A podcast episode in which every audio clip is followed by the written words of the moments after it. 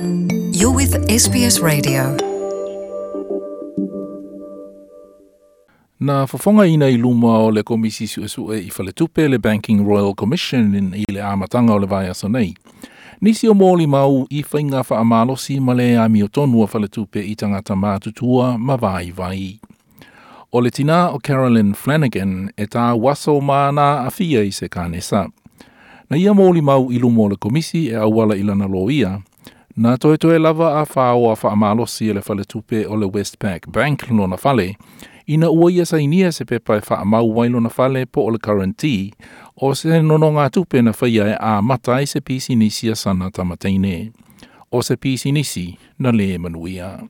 I haven't signed anything like for a, in hindsight, I, I have to be honest about that.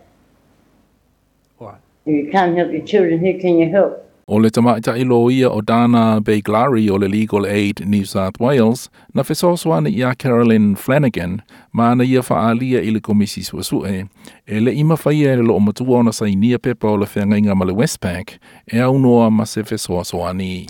Uh, she was able to sign her name, um, but where I she was able to do this when I indicated where she needed to sign, uh, because she would say to me that she can't see the place where she's supposed to sign. Ina ua sa e le wa le pisi nisi, na tau ma whaia i le tupe wha o le whale.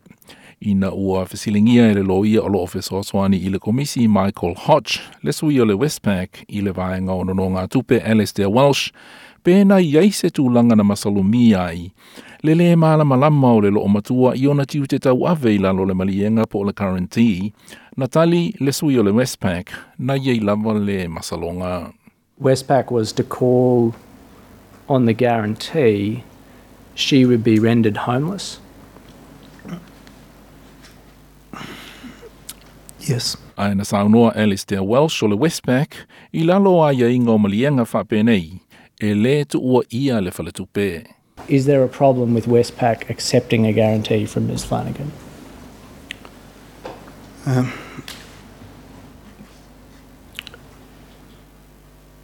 technically, there's not a problem. Ua ova i le lima afe whamatalanga mai tangata lautele, ua tu uina i luma o le Royal Commission i whale tupe.